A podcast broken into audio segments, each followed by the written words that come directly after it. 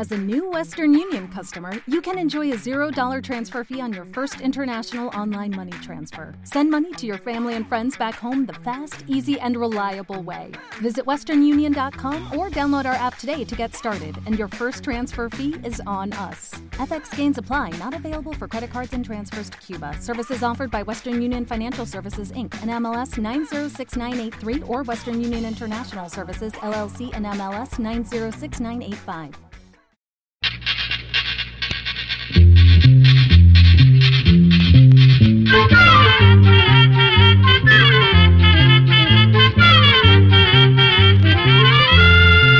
Llegó pa' todo, llegó la escuela, llegó la escuela, llegó por radio.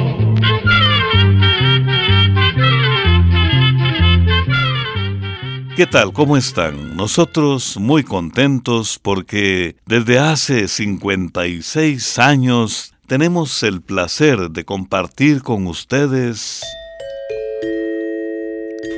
Oigamos la respuesta, el tradicional espacio del Instituto Centroamericano de Extensión de la Cultura. Comprender lo comprensible es un derecho humano. En el programa de hoy vamos a conocer si el tamaño del ojo de los animales influye en su vista.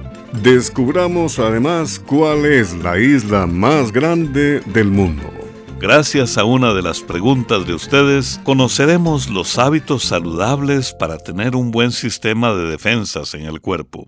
Amigos, estamos en esta nueva aventura. Acompáñenos y empecemos a caminar.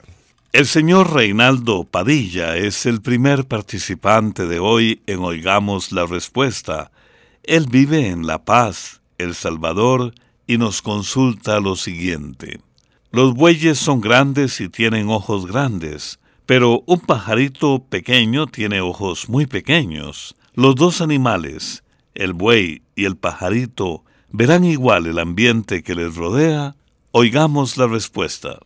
Queremos comenzar diciendo que no todos los animales ven lo que les rodea de la misma manera, pues cada especie tiene la vista adaptada a sus necesidades. Por otra parte, el sentido de la vista no tiene que ver necesariamente con el tamaño de los ojos, sino con la capacidad que tienen los ojos para captar la luz y las formas. Por ejemplo, un águila o un halcón tienen una vista muy fina y ven cosas que están a larga distancia. Y sin embargo, el águila y el halcón tienen los ojos más pequeños, por ejemplo, que una vaca. Eso mismo pasa con muchos otros insectos que tienen ojos pequeños pero pueden ver colores y formas que los humanos no podemos ver. Las libélulas son un ejemplo de seres que tienen ojos diminutos pero muy buena vista. En el caso de las aves, casi siempre tienen una vista más fina que la de otros animales, pues esto les sirve a las aves sobre todo para cazar, para volar, para ver en la oscuridad y para defenderse de sus enemigos. Y en cuanto a los bueyes y las vacas, les diremos que ven menos colores que los que podemos notar las personas. Sin embargo, estos animales tienen un tejido dentro del ojo que les permite ver mejor que nosotros en la oscuridad. El amanecer. Música centroamericana. Es muy curioso, a veces basta con escuchar una voz de un cantante o una cantante o de un grupo para saber de qué país proviene, porque son artistas que han dado ya una identidad a su arte musical. Eso lo podemos decir de Lucy Jaén, de Panamá, quien interpreta Martes al amanecer. Comprueben lo que les digo precisamente hoy martes.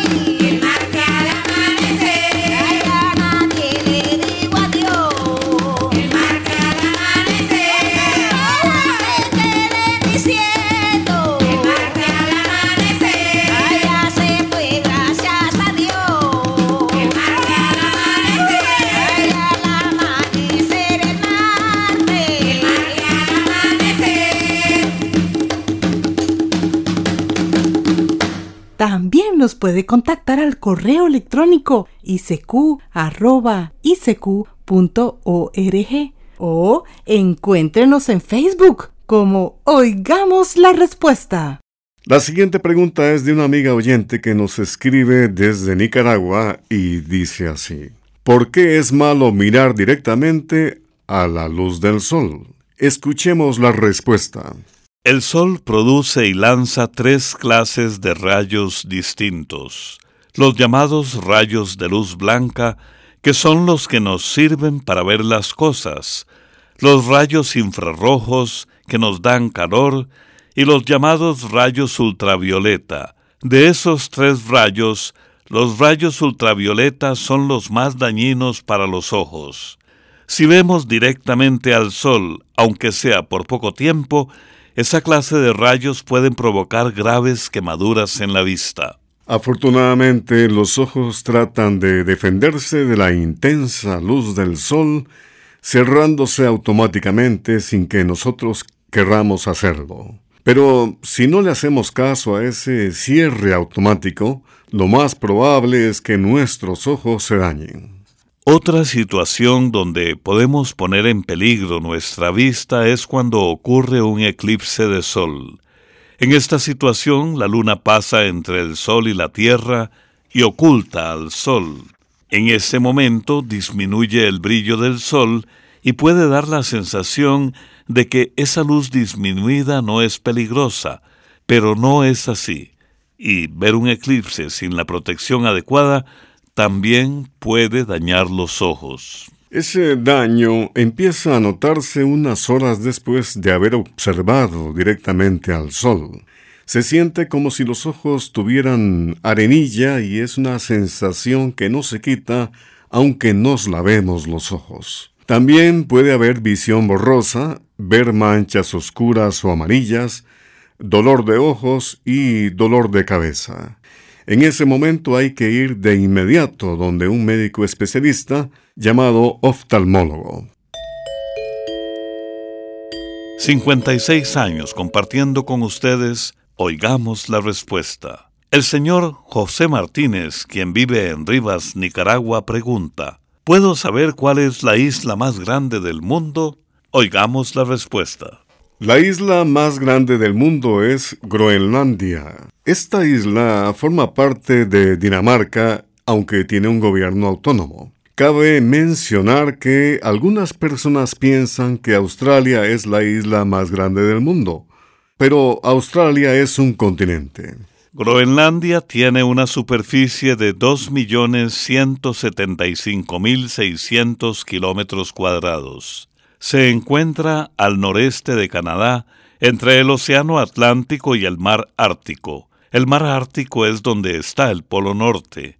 Aproximadamente 85 de cada 100 partes del territorio de esta isla, Groenlandia, permanece cubierto de hielo todo el año.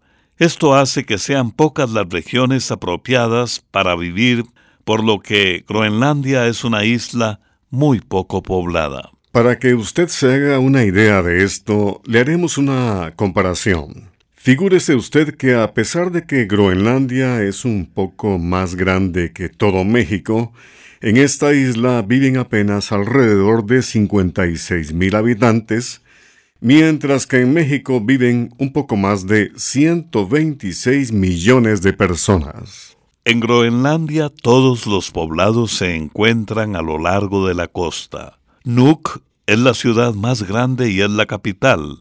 En ella viven alrededor de 22.000 personas. La mayor parte de la gente que vive en esta isla pertenece a los pueblos conocidos como Inuit. Antes se les decía esquimales, pero a ellos no les gusta que se les llame así. Viven principalmente de la pesca porque a ella se dedican una de cada seis personas. Los groenlandeses, habitantes de Groenlandia, exportan pescado y camarón, aunque también se dedican a la caza de focas y ballenas, que es su principal alimento. Además, hay personas que trabajan en minas de plomo, zinc, hierro, uranio, cromo, grafito, cobre y carbón mineral. Vamos a contarle que aunque en las tiendas se consigue prácticamente de todo, la gran mayoría de los productos son importados de Europa. Algo muy curioso es que en Groenlandia prácticamente no existen carreteras que unan las distintas ciudades. La carretera más larga mide unos 6 kilómetros, pero como permanece congelada la mayor parte del año, las personas generalmente viajan de un lugar a otro en trineos jalados por perros o en una especie de moto especial para andar en la nieve y los turistas van de un lugar a otro en barcos o en aviones. El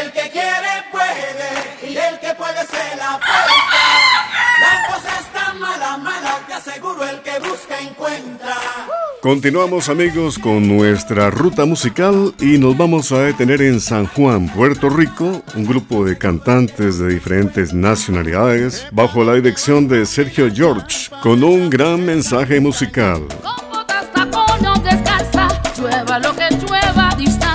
Iré a trazar allá mi destino, dibujar mi pie en el camino.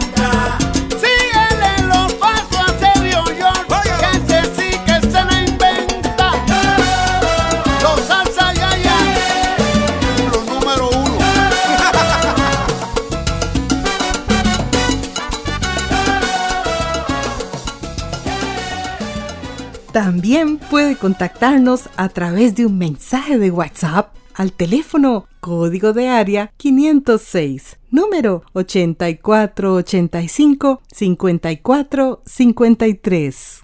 El señor Samuel Cerrato Castillo nos ha enviado un mensaje por medio de WhatsApp desde Ciuna, Nicaragua, y nos pregunta. Quisiera saber qué enfermedad es cuando uno siente decaimiento físico en el cuerpo y si hay algún tratamiento. Escuchemos la respuesta.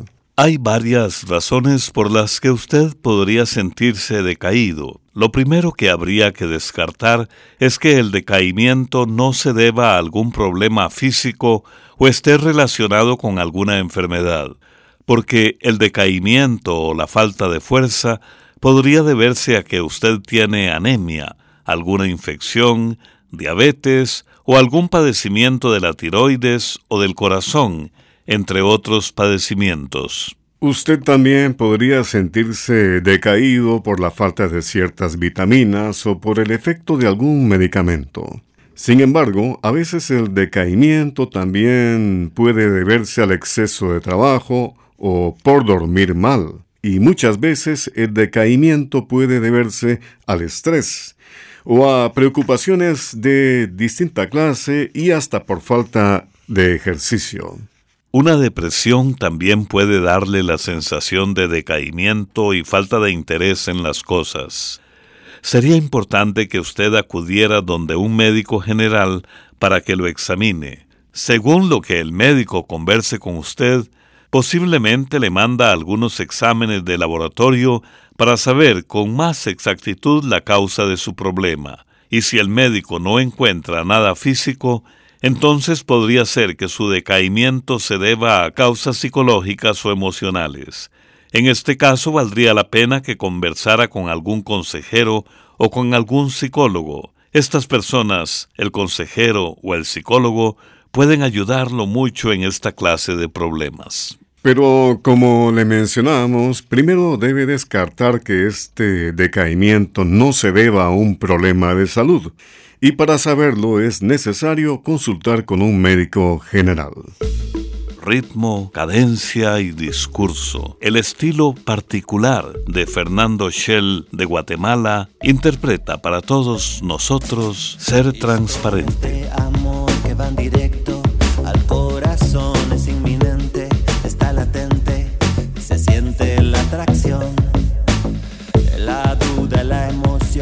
irresistible y simple tentación es lo de siempre, está en la mente que haya algo entre los dos. ¿Y qué es lo que diré? Tal vez le gustaré.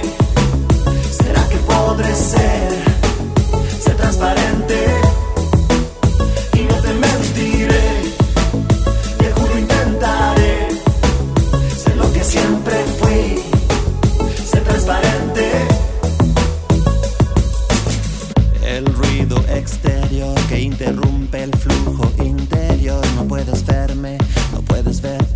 Te preocupa el que dirán. No puedes darte cuenta que la hora es lo que cuenta. Es suficiente estar presente para dar paso a algo mejor. ¿Y qué es lo que diré? Tal vez le gustaré. ¿Será que podré ser?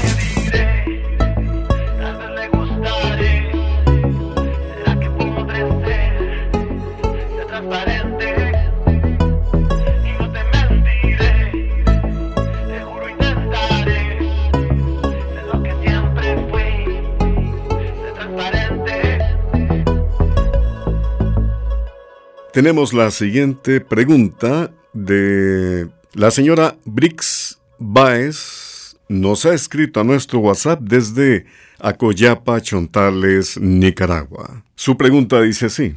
Con esta enfermedad COVID-19 tomamos té a diario. De todos los tés naturales para tener el sistema inmunológico en excelentes condiciones, ¿Cuál es el mejor para tomar? Escuchemos la respuesta. Nuestro cuerpo tiene todo un sistema que nos protege de las enfermedades. Se llama sistema inmunológico. También se acostumbra llamarlo sistema de defensa. El sistema inmunológico o de defensa se encarga de proteger nuestro cuerpo de los microbios como bacterias o virus que producen enfermedades y también nos protege de sustancias que pueden ocasionar daños en el funcionamiento del cuerpo. Este sistema de defensa siempre está alerta. Es como un ejército que defiende nuestro cuerpo de los invasores. Cuando grabamos este programa, a finales de septiembre de 2020, todavía no se había encontrado algún tratamiento específico ni ningún remedio casero que cure la enfermedad COVID-19 o que sirva para prevenirla o evitarla. Por el momento, las mejores armas que tenemos para evitar el contagio es el lavado de manos con agua y jabón, el estornudar o toser cubriéndose con la parte interna del brazo, el no tocarse la cara con las manos sin lavárselas antes, el mantener una distancia de unos dos metros con otras personas, el uso de mascarillas si se debe salir de casa y, por supuesto, quedarse en casa si no es necesario salir. Ahora bien, tener un sistema de defensas en buen estado no evita que una persona se contagie con la enfermedad COVID-19, pero se dice que sí ayuda a combatir mejor el virus en caso de infectarse. Nos alegra que esté tomando algunas clases de té que sin duda le van a ayudar a tener una buena salud, como el té con jengibre y miel. Pero le queremos decir que para mantener el sistema de defensas fortalecido hay que mezclar otros hábitos como el alimentarse saludablemente en la medida de lo posible, comiendo frutas, verduras, vegetales, legumbres, en fin, comidas variadas, evitando las comidas grasosas, el licor y el fumado. También es muy importante mantenerse activo y ojalá practicar algún ejercicio.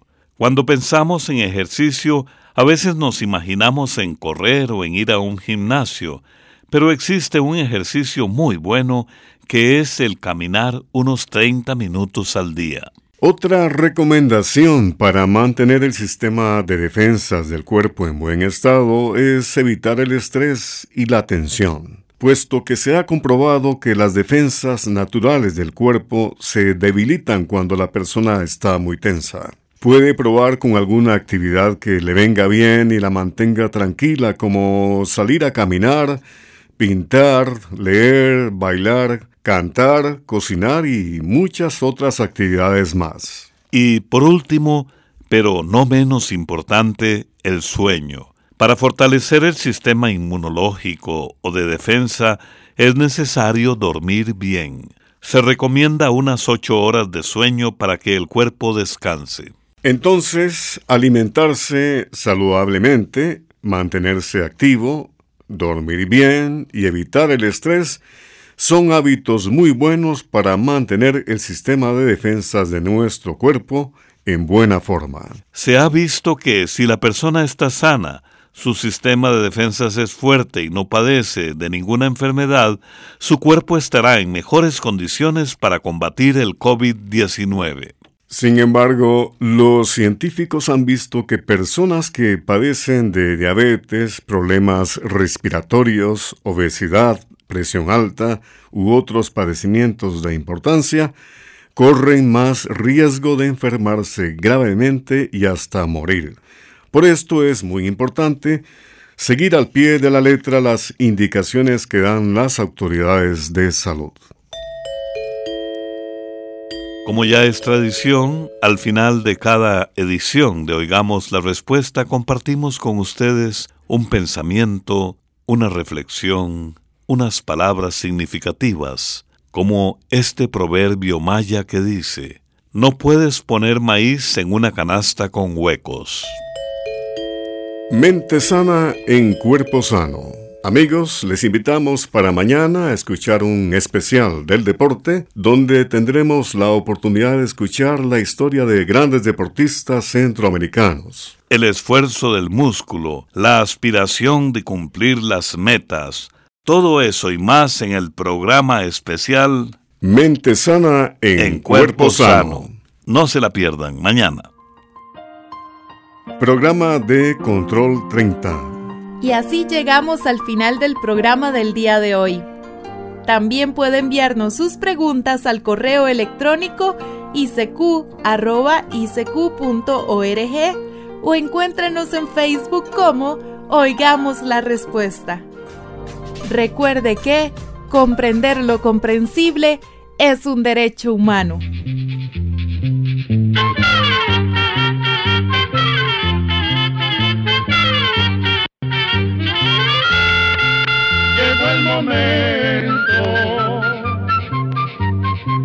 De despedirnos.